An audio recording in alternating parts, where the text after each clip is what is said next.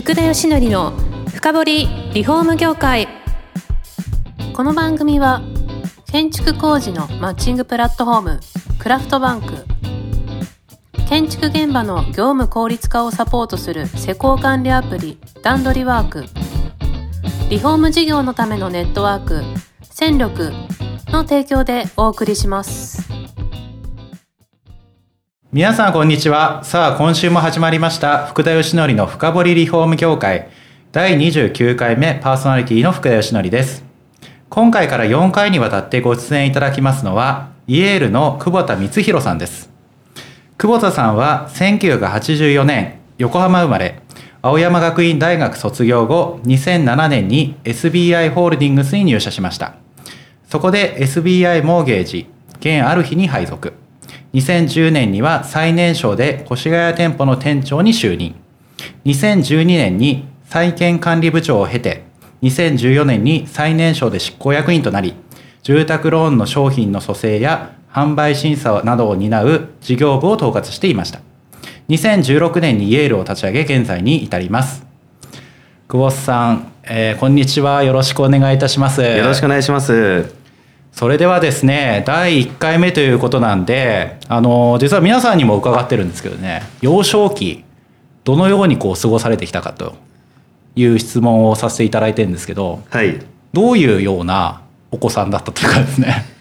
そうですね、はい、こういうのは本当に話したことがないので恥ずかしいんですけどもまあサッカーや野球をやるようなまあ、よく言われる本当にスポーツマンっていう感じの幼少期だったんじゃないかなと思います。あ結構じゃあそういった運動系をよくされてたっていうことですか？そうですね。サッカーと野球をなんか同時にやって当時なんかサッカー派閥対野球派閥みたいなのがあったんでそういう気まずい思いしたの覚えてます、はい、同時にやってるってなかなか珍しいですよね。そうですね。土曜日はサッカーで日曜日は野球みたいなやってました。へえあれそれはあれなんですか？なんか両方から誘われてとかっていうことですか？そうですね。断れなくて。じゃああれですか？友人とかはかなり多かったっていうことなんですかね？そうですね、えー、そういうなんか学級委員長みたいなのもなんかどのクラスに行ってもやってたような人間なのであの中学のこう入学式で新入社生代表の言葉みたいなのもあの読んだんですけどもなんかそういうのが好きでしたね。あなるほど。じゃあそういった何でしょうね。なんかそういった学校での生徒会みたいな。あやってましたね。あやってました、はい、え生徒会ではちなみに何やってたんですか？生徒会副会長やってましたね。あ会長ではないんですか会長ではないですね。僕はあの高校あの転校してまして、はい、転校した後のまあ、2年生で転校したんですけど初月にあの生徒会選挙がありまして、はい、いきなり初月で生徒会長絶対勝てないだろうと思いまして、はい、副会長に立候補して、えーまあ、見事当選したみたいな感じですね。立候補されたんですね。立候補しました。えー、でもなかなかいないじゃないですか、はい、転校してすぐにそうですよね。誰だこいつみたいになりますよね。えなんでそういった生徒会やりたかったんですか？まああの僕は結構その転校前はど比較的荒れててというかすさんでいてで2年生でこう転校した時に、まあ、拾ってくれたこの高校にすごい感謝を持っていてなんかこう貢献したいなと思ってこの高校を少しでも良くするためには何をしたらいいのかな恩返ししたい何をしたらいいのかなと思った時に生徒会っていうのを一つの自分のソリューションとして見つけたって感じですね。なるほどそれで当選したわけじゃないですか。そうですねえなんか思い出に残ってるこうやったことってありますか？副会長として。いやすごいもう小さいことだとあのー、まあ、例えば校内にコンビニや自動販売機とかって普通その当時はなかったんですけど、はい、なんかそういうニーズがあったので、まあ、先生たちと説得したり業者さんとで説得してその校内にその自動販売機だったりコンビニ的なものを設置するように動いたとか。へえそれは大きいじゃないですか、はい、結構持ち上げられたんじゃないですかヒーローじゃないですかね。あそういう形で私なんかね想像できないですよそんな、はい、私もあれかあのー、中学校もほら無理やりやらやらされましたけど、うん、なんか一番下っ端でした。ああそうですね。まあ一般的にはやらされる側なのかなと生徒会って。自分ではややるのは好きでしたね。へえそれでその後大学ね青山学院大学に入られたわけじゃないですか。はい。そこでもなんか積極性みたいなそういう形で発揮されたりしたんですか？そうですね。なんかその頃は逆になんかその積極的な学生がいたいと思ってしまってなんか逆に控えるようにしましたね。あそうなんですね、はい。なんで僕はなんか大学時代でまた自分のパーソナリティが少し変化してはい。少しそういうなんかみんなをまあ引っ張っていくリーダーみたいなのから少しそういうのをやめてはいそこから社会人10年ぐらいまでは少しなんか抑えてましたね。あそうなんですねちょっとエネルギー溜まってたんじゃないですかそうするとこうそうですね。なんでまあき起業っていうので爆発したのかもしれないですけど。あそこでこう貯められてるわけですね、はいそれで学生自体はまあそういう意味では多分こう抑え気味で過ごされて、はい。その後あのー就職されるわけじゃないですかで最初に SBI さんに入られたんですか？そうですね。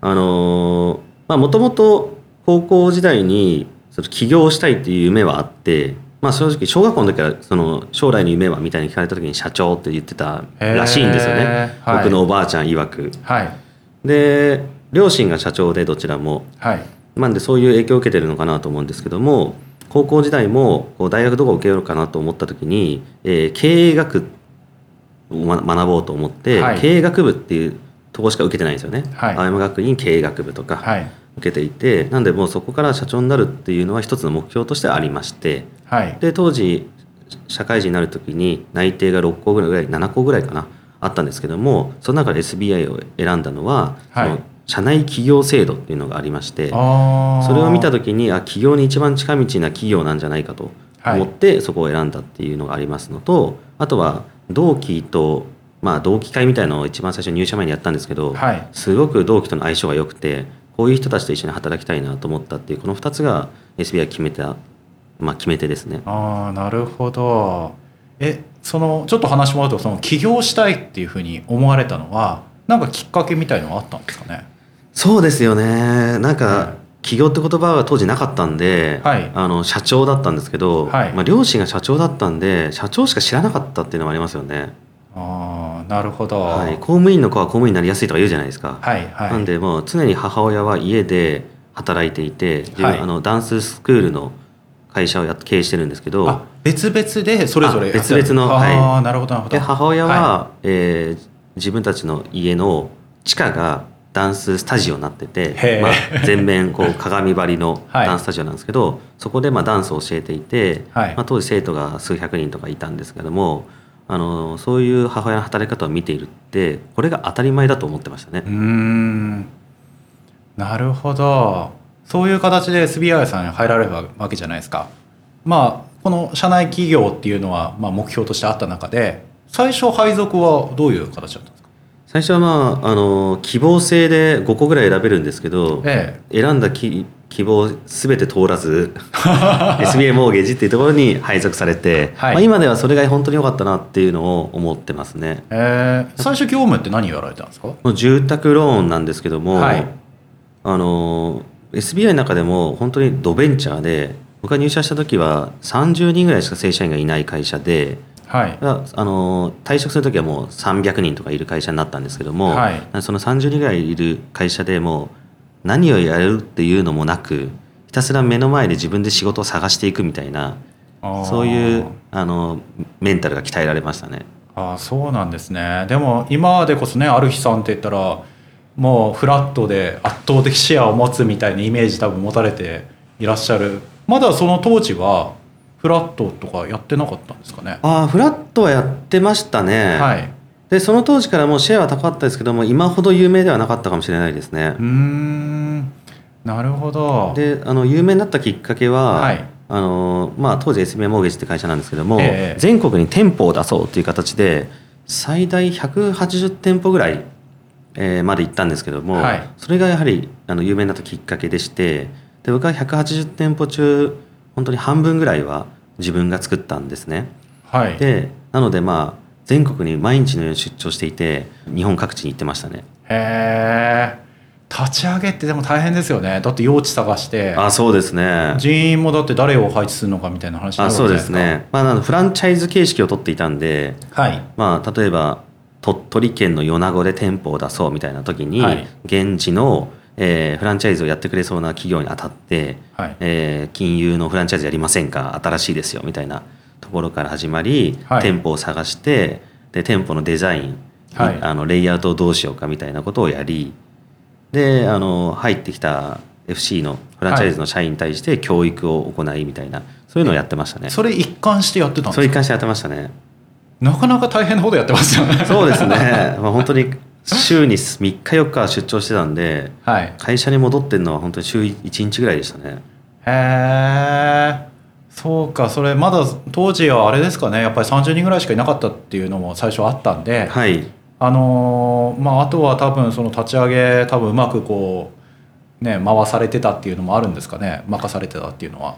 そうですね。やはり、ええ。あのーまあ自分で言うのもあれですけども、当時は私の同期も、はい。1個上の先輩も、まあ新卒い僕は2期生なんですけども、ええ。なんか新卒ここから頑張っていかなきゃいけないよねみたいなそういう雰囲気がすごい強くて、はい。なのであの新卒が会社を引っ張っていこうみたいなんでみんな当時本当に毎日12時とか2時ぐらいまで毎日働いていてはい。最大40連勤とかしてましたね 超ブラックですね。超ブラックですね。今思えば。でも当時は本当に充実していましたし、ええそれが嫌だと思ったことはなかったですけどね。いやそれで最年少でね店長になりしかもなんか今度債券管理部長？はい。いや執行役員に2014年ですよ。これ20代ってことですよね。20代ですね。ええ。20代ででもなったなんてなかったわけですよね今そうですね。その会社では最年少だったんで。はいああじゃあそれだけじゃあ実績を残されてきてってとこなんですかね。ありがとうございます。もうずっとじゃあ住宅ローンがメインだったんですかそうですね。なんはいでよく言われるんですけど、あの今140人の会社なんてすごいですねみたいなこと言ってくださるんですけど、はい。住宅ローンビジネス以外でできる気がしないっていうのはありますね。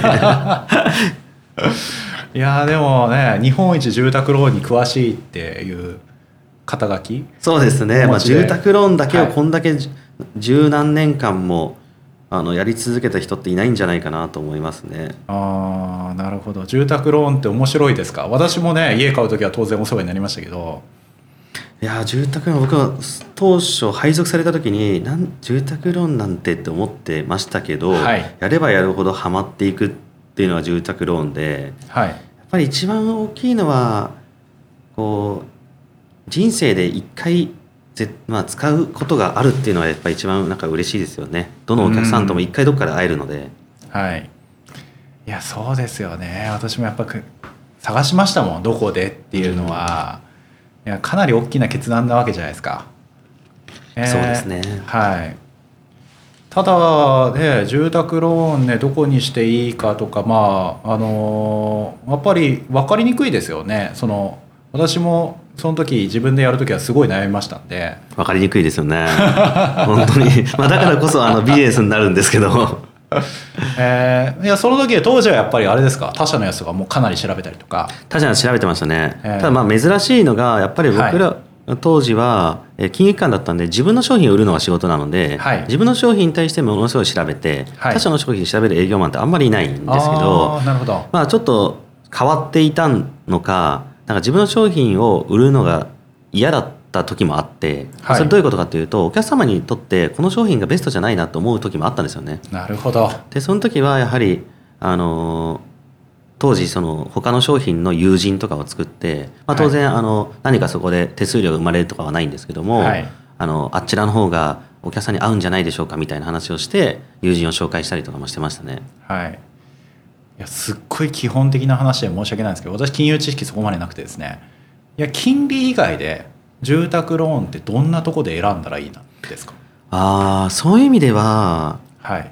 借りた後の話と借りる前の話をちゃんと分けて考えなければいけなくて、はい。金利とか保険っていうのは借りた後の話なんですけども、はい。借りる前の話で言うと、はい。そもそも家を買うっていうのは目的のための住宅ローンなんですよね。はい。となると家が買えないと意味がないので、うん。その家を買うっていうことの住宅ローンの、えーポイントは2つあって審査が通るか、えースピードが間に合うかっていうのが2点あるんですね。はい。であのどんだけ金利が安くても審査が通んないとそもそもあの話にならないのではい。自分の、まあ、パーソナリティ属性に合わせた、えー金融機関を選ばなければいけないんですよね。うーんなるほど。はい、どあの出しても出し例えば分かりやすいのは自営業者はやりませんって言ってる金融機関さんがあったとして、はい。えーそこに対して自営業である自分が、えー申し込みをしても何度頑張っても絶対通らないですよはい。もうそういうローンなんで、はい。でもそういうのをちゃんと見分けて自分が通るところに、えー出さなければいけないっていうのがえー審査が通るか通らないかの話ですよね。なるほど。そこで落ちたらもう住宅ローンで通んないんだって思いますもんね。そうですね。で住宅ローンが通らなかった、落ちたっていう記録って、えー残っちゃうんですよ。はい。個人信用情報機関というのがありまして、へー。そこに住宅ローン申し込んだっていう記録が残るんですね、はい。まあ、落ちたっていうのは残らないんですけども、はい。そこで次で来るとあこの人先月も他のところで住宅ローンの出してるな落ちたのかなみたいなふうに見られちゃうわけですよね。なるほど。でそれが3つ4つ溜まってくるとえこの人大丈夫かなみたいになっちゃう可能性もあるので本当は理想は一発目から自分に合うローンにたどり着くっていうのが理想ですよね。それ怖いですね、はい。聞いててそれで家買えない可能性あるわけですもんね。あそうですね。はあなるほど。そこは多分今後あのイエールの立ち上げに関わってくると思うんでといったところでもう時間なんですよ。え？1回目早いですよね。そんなに早いものなんですね。意外と早いんですよ。はい。あのーそれではですねあのーちょっと時間になってしまったんでその詳しい次回あの立ち上げの話はですね次回聞くとしてですねあのーまあきまた2回目以降も久保田さんに来ていただければと思います、はい。それでは本日どうもありがとうございました。ありがとうございました。この番組は住宅業界に特化したコンサルティング会社ランリグが長年業界の今を追いかけてきた福田義則をパーソナリティに迎え確かな実績を持つスペシャリストを毎回お招きしてお送りしていきます。